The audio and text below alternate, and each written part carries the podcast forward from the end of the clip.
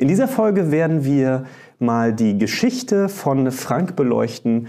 Jemand, der 37 Jahre lang einen Kfz-Betrieb hatte und dann zu uns in die Crew gekommen ist. Und wer kann besser die Situation der Hörer hier verstehen als Frank? Und deswegen werden wir heute ein bisschen aus dem Nähkästchen plaudern. Aufstehen für das Kfz-Handwerk. Der Kfz-Podcast der Kfz Rockstars. Folge 16.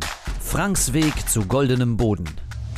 Ja, meine Lieben, herzlich willkommen bei einer neuen Folge von dem Kfz-Podcast der Kfz Rockstars. Genau, genau. Und heute haben wir auch wieder einen ganz besonderen Gast hier bei uns. Und wir sind ja hier unter dem Motto Aufstehen für das Kfz-Handwerk. Und hier haben wir wirklich mal jemanden, der mehr als deutlich aufsteht für das Kfz-Handwerk und auch immer aufgestanden ist dafür. Das ist nämlich unser lieber Frank Marin, Mitglied der Kfz Rockstars ursprünglich und jetzt Mitarbeiter der Rockstar Crew. Wie ist denn das passiert? Wie ist denn das gekommen? Frank, schön, dass du hier bist. Ja, ich freue mich auch. Tolle Story, glaube ich, für alle auch zu hören, äh, welchen Weg ich hier gegangen bin. Meine Erfahrungen gebe ich immer sehr, sehr gerne weiter. Ich helfe sehr gerne und insofern glaube ich, dass das hier auch seinen Platz findet. Erzähl doch mal den Zuhörern und Zuschauern, wie war denn so dein Werdegang grob? Du hast ja nun 37 Jahre lang eine eigene Kfz-Werkstatt betrieben. Äh, was hast du denn da so gemacht? Wo warst du? Und ähm, ja, nimm uns doch mal ein bisschen mit auf deine Reise. Ja, okay. Also 37 Jahre sind natürlich eine lange Zeit. Da ist sehr, sehr viel passiert. Und äh, ich komme aus einer Region, die laut EU als unbewohnt gilt. Von daher ist da sehr, sehr wenig im Umfeld. Äh, auf dem platten Land, wie überall so üblich, macht man alles, was irgendwie Räder hat. Und auch genau das haben wir getan. Wir waren sehr breit aufgestellt, äh, haben, äh, waren Vertragshändler von, einer, äh, von einem Hersteller, haben alles gemacht, was irgendwie mit Rädern zu tun hatte und dann irgendwann festgestellt, höher, schneller, weiter ist doch nicht so mein Ding. Und nach Alternativen ist man ja in der Regel immer unterwegs. Man schaut nach rechts, man schaut nach links, welche Dinge kann man machen. Und eigentlich ist man so durch diese Gesellschaft so geprägt, äh, Dinge zu tun, die andere auch machen. Und ich bin eigentlich so ein Typ, der sagt, äh, nein, ich muss meine eigenen Sachen probieren, ich muss mal rausgehen, mal über den Tellerrand schauen, Dinge machen, die nicht äh, ganz so üblich sind in der Regel.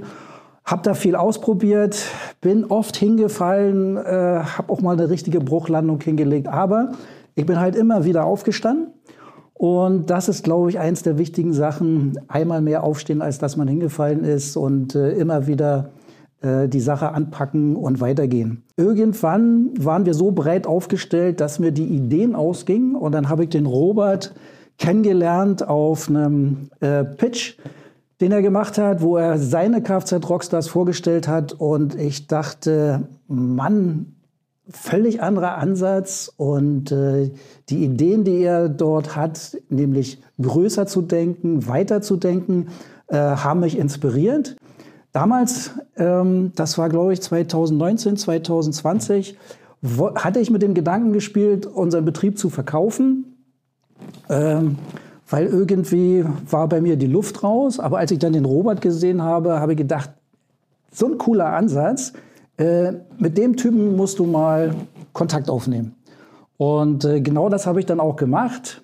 Ich habe mich beworben bei ihm mit einem sehr ausführlichen Bewerbungsskript und habe ihm meine Lage geschildert und war so der Meinung, ja, Social Media ist nicht so mein Ding, aber da möchte ich gern was dazulernen. Und wenn du halt über 30 Jahre lang äh, unterwegs bist, da kennst du dich aus. Und äh, mit diesem Anspruch habe ich mich beworben bei ihm. Wir hatten ein sehr nettes Gespräch, haben sofort gemerkt, dass wir irgendwie matchen miteinander. Und äh, schon war die Mitgliedschaft dort beschlossen. Ähm, ja, der Eintritt ging dann relativ schnell. Ähm, den Kurs, den ich dort gebucht habe, war dann deutlich mehr, als ich überhaupt erwartet hatte. Und äh, ich war natürlich sehr gespannt auf die Inhalte. Und da ich in meinem Leben schon mehrere Masterclasses im Vorfeld gemacht hatte, äh, wusste ich auch, wenn du dich auf eine neue Situation einlässt, dann musst du ganz einfach Stück für Stück abarbeiten.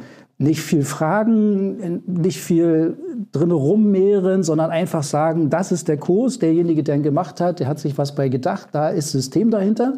Und ich brauchte tatsächlich so ein paar Monate, bis ich überhaupt das System verstanden habe. Und äh, der ganz großartige in diesem Kurs ist ganz einfach, dass wir dort eine Community haben. Und eine Community ist etwas äh, sehr äh, Individuelles, wo sich nämlich die Mitglieder untereinander helfen. Und das Einzigartige in diesem Kurs neben den Inhalten ist ganz einfach, dass diese Community aus Leuten besteht, die alle das gleiche Ziel haben. Und die bedingungslos bereit sind, äh, weiterzugeben, ihre eigenen Erfahrungen und sich gegenseitig zu helfen. Und das ist, glaube ich, so, so mega einzigartig, dass in diesem Kurs eben nicht nur Inhalte vermittelt werden, dass du weiterkommst, dass du einzelne Dinge anders beleuchtest, anders angehst, anders umsetzt, sondern dass mit dieser Gemeinschaft eben ein Prozess in Gange geht, der irgendwie ganzheitlich ist. Äh, der Support, der hinter dem Ganzen steht, ist auch wirklich einmalig, weil er genau auf deine Bedürfnisse eingeht. Und das war für mich so äh, die große Erkenntnis aus dem Ganzen. Das war unsere heutige Folge der Kfz-Podcast. Das ist, ja, es ist so, ne? Frank, dir muss man überhaupt keine Fragen stellen. Ne? Es sprudelt so aus dir raus. Ja? Es ist einfach da. Und jetzt hast du ja einen unglaublich schnellen Abriss gerade gemacht. Wenn du jetzt hier zuhörst und einen Kfz-Betrieb hast, dann kannst du bestimmt dich bei einer Sache mindestens sehr mit Frank identifizieren. Was ich nämlich bei Frank super, super spannend finde, ist, mit wie viel Herzblut, und du hast es gerade angesprochen, immer wieder aufstehen, ja, mit wie viel Power du deinen Kfz-Betrieb hochgezogen hast, trotz aller Widrigkeiten. Und das kann bestimmt jeder nachvollziehen. Jeder, der einen Kfz-Betrieb hat, hat irgendwann Phasen, wo er einfach ja, wo alles zu irre zu sein scheint, wo die Aufgaben explodieren, wo man gar nicht mehr weiß, wohin, Probleme, die kommen und so weiter und trotzdem macht man weiter. Lass uns doch da nochmal einsteigen, Frank, weil ich finde, das ist einfach exemplarisch bei dir. Nimm uns doch nochmal mit. Du bist ja jetzt, hast ja gesagt, hast eine Werkstatt aufgemacht in einer Region, die laut EU unbewohnt ist, also sehr ländlich, irgendwo zwischen den Stühlen, zwischen den Städten. Und eine Sache, lass uns da doch mal äh, rausstellen noch, das hat ja auch was mit der äh, ehemaligen DDR zu tun. Ne? Und ich finde, das, das muss sich mal jeder reinziehen, was, was Frank dazu zu sagen hat. Viele, die einen Kfz-Betrieb aufmachen, haben definitiv Stress damit und haben viel zu tun. Aber das ist meiner Meinung nach nichts dagegen, was bei dir war. Kannst du das mal in, in wenigen Sätzen mit, uns mitgeben, was du da eigentlich erlebt hast, ja, als du gerade so in den Anfangszeiten deines Kfz-Betriebs warst? Ja, war natürlich eine ziemlich kuriose Situation. Ich habe mich schon zu DDR-Zeiten selbstständig gemacht und da war es so, dass man nicht irgendwie ein Gewerbe anmelden konnte und äh, dann konnte man loslegen, sondern da musste man sich äh, ja, beim damaligen Rat des Kreises anmelden und da musste man äh, eine Genehmigung für bekommen. Dann musste von tausend Sachen genehmigt werden. Äh, die Partei hat da dann auch noch eine Rolle gespielt, weil es war eigentlich nicht gewünscht, dass man, dass man äh, sich selbstständig macht. Und äh, trotz aller Widerstände habe ich das tatsächlich geschafft, äh, mein, meine Genehmigung zu bekommen, musste dann aber in diese Region gehen. Ich kannte das gar nicht. Und diese Region stellte sich so im Nachhinein als nicht gerade sehr äh, förderlich heraus. Heute würde man sagen, ja, diese Region wählt man vielleicht nicht als Standort, weil äh, ja, ist so eine richtige Ecke an nächstes Bundesland, andere Landkreise. Durch die Gebietsreform wurden Landkreise zusammengelegt, die gesellschaftlich überhaupt nichts miteinander zu tun hatten. Das heißt, äh, die organischen Wege der Leute, irgendwo hinzugehen, zur Arbeit zu fahren, einzukaufen, die führten alle irgendwie an uns vorbei. Und von daher musste man sich natürlich mega breit aufstellen auf der einen Seite, um auszuprobieren, was funktioniert. Und auf der anderen Seite ähm, ja, musste man eben auch ein bisschen herausragen, dass die Leute äh, den Weg zu dir finden. Beschreib mal kurz, wo, wo liegt denn Putlitz? Für alle die, die jetzt nicht unbedingt äh, Putlitz so als fetten Standort bei sich markiert haben auf der Karte. Äh, und äh, beschreib doch mal, wo das liegt. Ja, also Putlitz liegt in der Prignitz und eigentlich ganz genau zwischen Hamburg und Berlin, direkt an der A24 und dann noch genau die Hälfte und es gibt sogar eine Autobahnabfahrt, die so heißt. So, genau. Gut, jetzt habt ihr eine Vorstellung, also zwischen Hamburg und Berlin, so, so eine Art Transitzone könnte man fast sagen. Ne? Was ist hier aber das Spannende daran, wie ich finde, äh, nur dass man das versteht. Du wolltest unbedingt eine Kfz-Werkstatt aufmachen und letztendlich wurde dir vorgeschrieben, wo. Also das war nicht so, ja, ich mache jetzt hier mal eine, eine Werkstatt auf, sondern dir wurde gesagt, du darfst das machen, aber nur, wenn du da nach Putlitz gehst, da, also Planwirtschaft. Ne? Da, da wird das jetzt hingeplant, die Nummer, und da kannst du das jetzt machen. Und ich glaube, nur dadurch konntest du auch diese ganzen Ausbildungen machen und fertigstellen. Ne? Ja, also damals war das so, dass wirklich eins ins andere griff. Also du hast, ich habe eine Ausnahmegenehmigung bekommen, mich selbstständig zu machen mit Auflagen. Ich durfte niemanden einstellen. Krass. Ich durfte äh, Reparaturen nur am Trabant machen, nur Vergaser- und Bremsendienst. Also ich durfte gar nicht umfänglich arbeiten. Er wurde nachher nicht so kontrolliert, aber war eben die Vorgabe. Äh, ich hatte keine Möglichkeit, Materialien einzukaufen auf dem damals normalen Weg. Völlig, völlig spannend und völlig krass. Aber die, diese äh, Vorgabe, in eine Region zu gehen, wo du, wo du kein Umfeld hast. Du hast keine Freunde, du hast kein, keine äh, Geschäftspartner, du hast keine Kunden, du, musst, du fängst wirklich ganz bei Null an. Und äh, wenn die Gemeinde dich dann nicht wirklich willkommen heißt, und so war es bei mir, äh, ja, dann strampelst du gegen Widerstände in, in dem Ort und natürlich auch in dem ganzen Umfeld. Aber dadurch, dass eben Autoreparaturen mega nachgefragt waren, äh, haben wir doch dort Fuß gefasst und uns entwickeln können. Ja, und sind inzwischen 37 Jahre da, hat ja auch eine Bedeutung. Warum hast du das gemacht? Also warum? Das ist ja jetzt, wenn man das jetzt hört, denkt man, meine Güte, das ist ja wirklich ähm, ein hartes Brot, ein hartes Los vielleicht. Das ist so, als würde ich jetzt ein Möbelgeschäft aufmachen wollen, aber jemand sagt mir, du darfst kein Holz einkaufen. Ja. warum? Warum hast du das gemacht?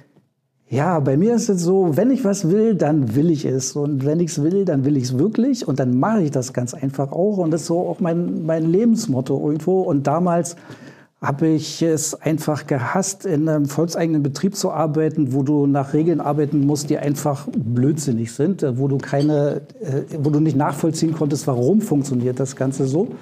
Und ich habe dann lieber für mich selber entschieden, so zu arbeiten, wie ich das möchte. Und in der Selbstständigkeit habe ich damals einfach nur die, die Chance gesehen, es zu machen. Äh, Autoschrauben war und ist meine Leidenschaft. Alles, was mit Autos zu tun hat, äh, bin ich immer interessiert in jede Richtung. Und äh, deshalb bin ich meiner Leidenschaft gefolgt und bin dann auch einen sehr, sehr ungewöhnlichen Weg gegangen, zugegeben. Das kann man wohl sagen. Was hat sich denn verändert? Jetzt mal für alle, also jetzt gehen wir mal so ein bisschen in die Geschichte rein. Was hat sich denn nach der Wende für dich verändert? Hätte ich auch nie gedacht, dass ich mal diese Frage hier stellen werde in diesem Podcast. Aber was hat sich nach der Wende für dich verändert? Ja, also vor der Wende war das ganz große Problem, äh, Teile, Materialien zu bekommen, war völlig ausgeschlossen. Ganz kuriose Situation, möchte ich vielleicht gerne erzählen. es gab zum Beispiel keine Bremsbacken. So, ich bin zu einem befreundeten, auch selbstständigen Autowerkstatt gefahren und habe aus seiner Kiste die ausgesonderten und äh, weggeschmissenen Bremsbacken aussortiert, weil die besser waren als die von meinen Kunden und habe die bei meinen Kunden wieder eingebaut. Und die Sicherheit war natürlich gewährleistet. Wir haben nur Trabant repariert damals. Das ging alles. Also war den Umständen natürlich geschuldet. Heute würde man sagen, um Gottes ja. Willen, Sicherheit, Bremse, nee, kann man doch klar. nicht so reparieren. Pappe bremst schnell. Aber äh, wir waren. Entschuldigung. Entschuldigung. Nein, nein, nein. Alles ich. Wir, das ist Kulturgut, okay? Ja, Aber es, es möge, möge, mir äh, erlaubt sein, dieser ich kann, ich kann da sehr offen mit umgehen. Ja, also damals wirklich eine heftige Zeit, aber ich wollte einfach meinen Kunden helfen und äh, ja, Materialien waren eben das Thema Nummer eins. Wo kriegst du die her? Und Kunden, die standen eigentlich Schlange, das war nicht das Problem. Ja, dann war es so, wir haben die Aufträge die Woche über angefangen, auch total kurios, und haben dann äh, die, die, die Teile bei den Vertragshändlern in, in den alten Bundesländern bestellt. Und ich bin dann am Samstag die, die Vertragshändler abgefahren und habe die Teile zusammengesucht und habe dann in der nächsten Woche die Autos fertig repariert. Also so in der ersten Übergangszeit, ja. Später hat sich natürlich dahin entwickelt, dass wir Lieferanten hatten und alles, aber äh, die Übergangszeit war schon, war schon sehr kurios. Das zeigt ja nun deutlich, dass Frank jemand ist, der das unbedingt wollte. Also mehr, mehr wollen geht ja, glaube ich, gar nicht. Ne? Als da, und das durchbeißen und alle Widrigkeiten. Also finde ich genial. Finde ich ja. genial, dass du das so durchgezogen hast. Und da siehst du halt einfach den, dieses Herzblut. Das ist mir immer, das ist ja das, was mich immer so einfängt. Ja, wenn jemand wirklich mit Herz und Seele dahinter steht, was er macht. Und das habe ich bei dir sofort gesehen, als wir uns auch kennengelernt haben. Ja, noch bevor du hier angefangen hast, eben, also als in der Rockstar Crew, als Mitglied erstmal der Kfz Rock, habe ich sofort gesehen, meine Güte, der Typ ist ja, das ist ja ein, ein Schrauberherz äh, vom Feinsten. Ne? Ja. Und äh, ein super Typ darüber hinaus auch noch. Wie die meisten Schrauberherzen, ehrlich gesagt. Ja, okay. Also du hast da wirklich einiges, einiges durchgemacht. Und dann hast du mich irgendwann gesehen. Das müsste tatsächlich so Anfang 2020 gewesen sein. Du hattest dann bis dahin einen Betrieb aufgebaut. Äh, nimm uns doch mal mit rein. Wie viele Mitarbeiter hattest du? Wie viele Bühnen hattest du? Was hast du so gemacht? Worauf warst du spezialisiert? Ja, wie gesagt, angefangen haben wir auf dem Hinterhof, äh, 300 Jahre altes Gebäude, zwei Jahre Umbauzeit, bis wir da so zwei kleine Arbeitsplätze hatten. Das war dann äh, ganz schnell auch viel zu klein. Und dann kam meine gro nächste große Challenge, äh, eine große 5000 Quadratmeter Wiese gekauft und dann gleich ein Autohaus hingebaut. Wir haben uns mit Suzuki Automobile liiert und die hatten schon gesagt, alles viel zu groß, alles viel zu mächtig, mach mal lieber kleiner. Aber ich habe gesagt, wir fangen mal gleich richtig an und äh, legen dann auch richtig los. Alles andere kommt danach. Als wir in der alten Werkstatt waren, waren wir zu dritt. Und äh, als wir dann in der neuen Werkstatt waren, waren wir teilweise fünf, sechs Mechaniker plus Servicepersonal vorne, zwei Leute, ein Verkäufer und meine Person. Also wir waren teilweise zehn, zehn Leute. Das war so in den, in den Hochzeiten, haben uns dann aber immer wieder angepasst. Und äh, ja, zum Schluss hin, nachdem wir alles umstrukturiert hatten, waren wir noch äh, drei Mechaniker, äh, zwei Serviceassistentinnen halbtags und äh, meine Person dazu. Ja. Umstrukturiert. Was meinst du damit? Was habt ihr umstrukturiert? Hat das was mit den Kfz Rockstars zu tun? Oder war das schon vorher?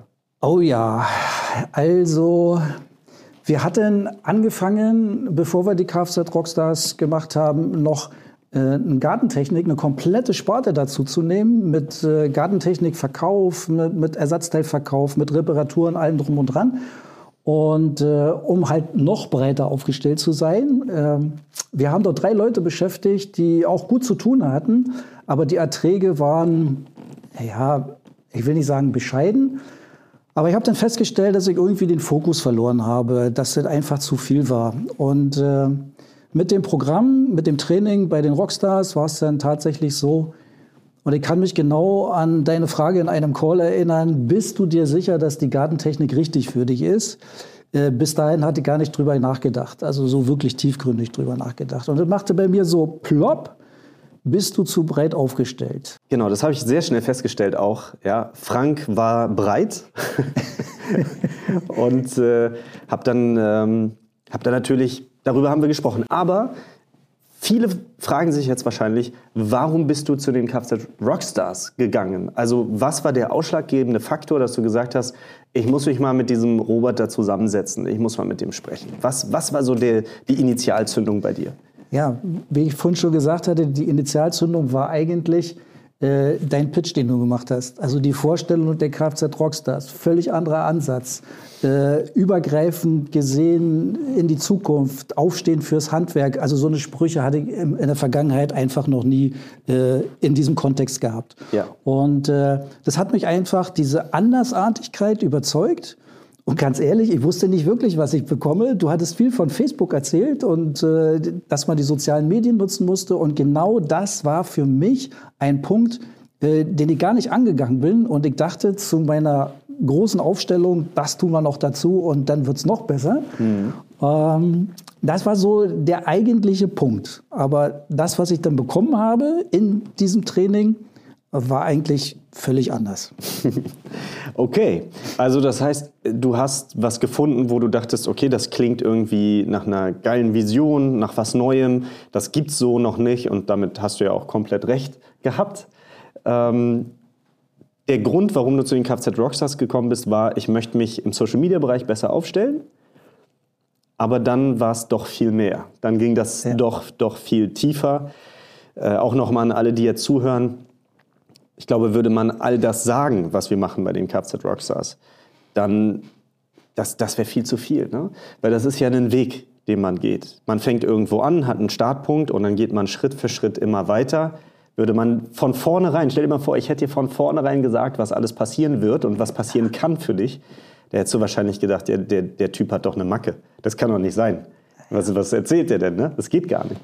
Ja, die, ich sag mal, das Rockstar-Training ist eigentlich so eine Geschichte, wenn man da Blut geleckt hat und wenn man seine Erfolge dort erzielt hat und auch die Sachen tatsächlich umgesetzt hat, äh, dass es so eine Lebensaufgabe wird. Mhm. Ja, also äh, da ist man drin und da bleibt man dabei, weil es einfach cool ist, weil es funktioniert, weil es dich weiterbringt und weil die Community dich mitreißt weil du Freunde findest und mit mal eine Familie hast, eine zweite, ja. ja. Das fand ich so wirklich so, so inspirierend, weil alle Leute, die bei den Kfz Rockstars dabei sind, äh, haben die gleiche Idee, haben den gleichen Anspruch, wollen, das gleiche, wollen den gleichen Weg gehen und äh, wollen ganz einfach auch mal an die Hand genommen werden. Weil wir wissen ja alle, wenn du alleine anfängst zu schrauben, ne, du bist allein. Wenn du Unternehmer bist, du musst alleine Entscheidungen treffen. Und jetzt hast du eine Community, die wo du nachfragen kannst, wo du einfach mal sagen kannst, ey Leute, ich habe jetzt hier mal ein Problem, erzählt doch mal, wie habt ihr das gelöst? Ja. Und das ist einfach so genial. Und da hat sich auch sehr schnell gezeigt, dass wir super zusammenarbeiten können. Also du hast dich ja dann vorgestellt, dann haben wir uns miteinander unterhalten und äh, für mich war so, wie, so sofort klar, okay, das passt wie die Faust aufs Auge. Du willst dich entwickeln, du willst weiterkommen, du hast viele Fragen, aber du hast auch diesen, diesen inneren Antrieb zu sagen, ich, ich hole mir Wissen rein. Das hat mich, mich sehr, sehr äh, gepackt bei dir, weil das ein großer Unterschied ist zu vielen. Ja? Viele Betriebe sagen, ich muss das irgendwie selbst lösen alles. Ich muss alles selber hinkriegen. Ich muss, äh, ich muss mit meinen eigenen Überlegungen das schaffen. Und du hattest eben den, den sehr smarten Gedanken, dass du gesagt hast, na ja, wieso muss ich alles selber lösen, was im Zweifel ewig dauert oder nie passiert? Wenn es Leute gibt, die Dinge schon gelöst haben, wo ich in kürzerer Zeit viel weiter komme, als wenn ich selber mache. Und äh, das hast du sehr schnell gezeigt, hast angenommen, was wir besprochen haben. Und ich glaube, eins der, der größten Themen war, was du schon gesagt hast, du hattest ja diesen ähm, Gartenbetrieb, also für, für Gartengeräte und so weiter, Rasenmäher und Co. Äh, wo ich dann auch eben gefragt habe, sag mal, ähm, was ist denn das? Ist das jetzt was, was dich, was Kosten deckt? Oder ist das was, was wirklich wirtschaftlich sinnvoll ist und gute Erträge bringt, wo es sinnvoll ist, seine Zeit zu investieren? Und ich glaube, das war so der erste große Schritt, den wir gemeinsam gegangen sind, ne, dass, wir, dass wir einfach mal gesagt haben, willst du nicht damit aufhören? Mhm. Wollen wir uns nicht auf Sachen fokussieren, die ertragsreicher sind, die dir vielleicht sogar mehr Spaß machen? Und für dich eine krasse Entscheidung, weil die Entscheidung bedeutet, erstmal Umsatz wegzuwerfen. Ne? Oh ja. Ja. Also wir reden da über eine Viertelmillion. Im Jahr. Im Jahr? Ja. Umsatz? Ja. Äh, mit, einer, mit einem guten Ertrag. Nicht mit einem sehr guten Ertrag, aber mit einem guten Ertrag. Und wenn man in seiner Schiene so da drin ist, lass es doch laufen, da bleibt was übrig. Ja. Ja, aber wenn man mal genauer hinguckt, sieht man dann auch, äh, ja, da bleibt zwar was übrig, aber Aufwand-Nutzen-Verhältnis und wie viel Spaß hast du da dran? Ja. Wenn ich alleine schon sehe, wie, wie, wie viel Zeit ich da rein investiert habe, auch mit meiner Person. Und unterm Strich habe ich dann mir mal so eine kleine Bauchweh-Liste gemacht und habe mal einfach markiert, was im Gartentechnikbetrieb äh, macht mir denn persönlich Spaß. Und da ist eigentlich nur eins übrig geblieben, nämlich das Verkaufen. Und alles andere hat mir keinen Spaß gemacht. Mhm. So, und unter diesem Gesichtspunkt habe ich dann die Entscheidung getroffen, äh, entweder oder. Und meine Entscheidung war, Gartentechnikbetrieb wird von heute auf morgen zugemacht, ohne dass ich wusste, wie ich diese Viertelmillion Jahresumsatz mit entsprechendem Gewinn ersetzen sollte. Weil du hast gesagt, Robert, äh, richte deinen Fokus auf das andere und du kriegst da mehr bei raus. Und ich habe gesagt, okay, ich vertraue dir mal. Ich kann es mir jetzt gerade nicht so wirklich vorstellen, eine Viertelmillion über Bord zu werfen und dann zu sagen, da soll noch mehr bei rauskommen. Aber wie gesagt, ich hatte Vertrauen ins System. Ich, ich hatte ja tiefgründig reingeschnuppert in, ins Training und wusste, die Menschen, die dort sind, äh, die können das und die machen das. Und wenn Robert sagt, äh, wir machen das zusammen, dann machen wir das auch zusammen. Also da gibt es dann keine Ausreden danach. Also auch selbst wenn mal was nicht so läuft, wie man sich das vorgestellt hat, äh, kommt die Community oder Robert oder Robert sein Team und sagt, komm, das richten wir jetzt. Ja. Und hat es am Ende funktioniert? Äh, nee. Doch, na klar hat es funktioniert. äh, ja, das war eine der, äh, der größten Entscheidungen in meinem Leben, die, wo ich im Nachhinein sagen muss, hättest du viel, viel eher machen müssen. Und äh, es war tatsächlich so, dass wir mit dem, Wegwir mit dem Wegtun der, des Gartentechnikbetriebes und der Fokussierung auf den eigentlichen Werkstattbetrieb äh, die ganzen Trainingssachen umsetzen konnten. Mhm. Und durch dieses Umsetzen, auch vor allen Dingen, dass man die Zeit jetzt mal dafür hat und sich nicht um äh, Keilriemenverkaufen kümmern muss, ja, äh, ist ja die Zeit da, dass du das wirklich anpacken kannst. Weil du brauchst die Zeit.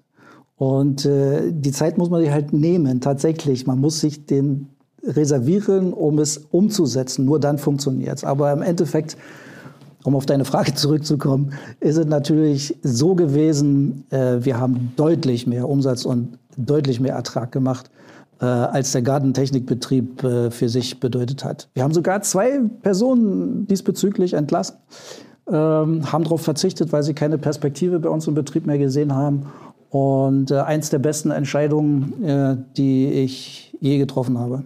Welchen unglaublichen Wandel Frank hier bei uns hingelegt hat und wie diese Geschichte weitergeht, erfährst du in einer der nächsten Folgen hier in unserem Podcast, weil als nächstes sprechen wir mal darüber, was Frank als jemand, der einen Kfz-Betrieb hat, das Rockstar-Training durchlaufen hat und jetzt inzwischen für Kfz-Betriebe da ist, was Frank festgestellt hat, wo die größten Schwachstellen sind, die hier regelmäßig gelöst werden, im Punkto, du hast zu viel Arbeit, du hast zu wenig Arbeit, du hast zu viel Stress, du hast zu wenig Stress und äh, du arbeitest zu viel, hast zu wenig Ertrag trotzdem und, und, und. Wir werden diese Themen gleich beleuchten, rein aus der Praxis in den nächsten Folgen und danach wirst du mehr von Frank erfahren, oder? So machen wir es. Genau so. Genau so. Alles klar, meine Lieben. Also, wenn dir diese Folge gefallen hat, wenn du Fragen an Frank hast, wenn dich das Thema interessiert, hau doch mal in die Kommentare. Ähm, wir werden darauf eingehen, was du hier schreibst. Wenn du sagst, du möchtest Frank mal kennenlernen, dann hast du die Option, dich zu bewerben bei den Kfz Rockstars. Unter www.robertmerz.de kannst du einen Strategiecheck abholen und sollte sich herausstellen, dass du wirklich einer von den krassen Machern bist, ja, der mit uns arbeiten möchte, dann wirst du auf Frank treffen und der wird dich sehr, sehr, sehr, sehr, sehr viel weiterbringen. Also ihr Lieben, wir sehen uns in der nächsten Folge mit dem Thema, was ist, wenn du zu viel Arbeit hast in deinem Betrieb? Was ist dann? Was machen wir dann? Was hat Frank rausgefunden? Was haben wir rausgefunden? Was sagen wir dann? Bis zur nächsten Folge, meine Lieben. Euer Robert und Frank. Tschüss. Bewirb dich jetzt auf ein Strategiegespräch auf www.robertmerz.de. Das war Aufstehen für das Kfz-Handwerk, der Kfz-Podcast der Kfz Rockstars.